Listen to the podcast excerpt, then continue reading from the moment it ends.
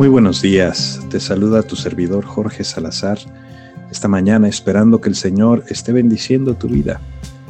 ¿Cuántas veces has escuchado a las personas decir, lo importante es que creas en ti mismo, que vas a salir adelante, que el universo se va a alinear con cosas buenas para ti?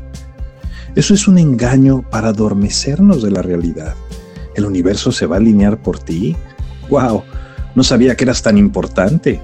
Entonces se va a alinear para que a ti te den el empleo en lugar de aquel otro. Y por aquel otro no se alineó el universo, ¿te das cuenta? No tiene sentido.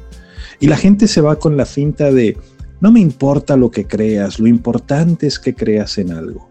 Claro, algo que te convenga, ¿verdad? Porque en cuanto tu creencia te pida cosas que no te laten, mejor te cambias por otra o haces tu propia mezcla de filosofías extrañas.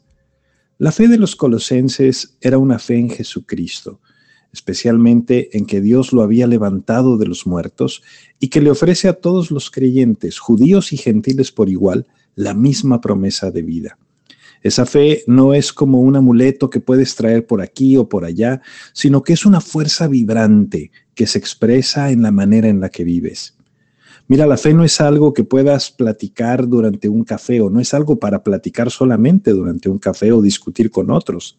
La fe es algo que se vive, algo que se vive. Es más que entender el poder de Dios, es vivir la verdad de Dios.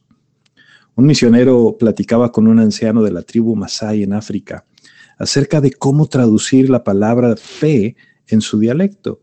Y el misionero le pregunta si lo puede traducir como estar de acuerdo. Escucha lo que le contesta el anciano. Le dice que un hombre crea en Jesús es como el león cuando va por su presa. Su nariz, sus ojos, sus oídos detectan la presa. Sus piernas le dan la velocidad para atraparla. Todo el poder de su cuerpo es parte de este terrible salto de muerte. Y un solo zarpazo al cuello es el golpe que mata.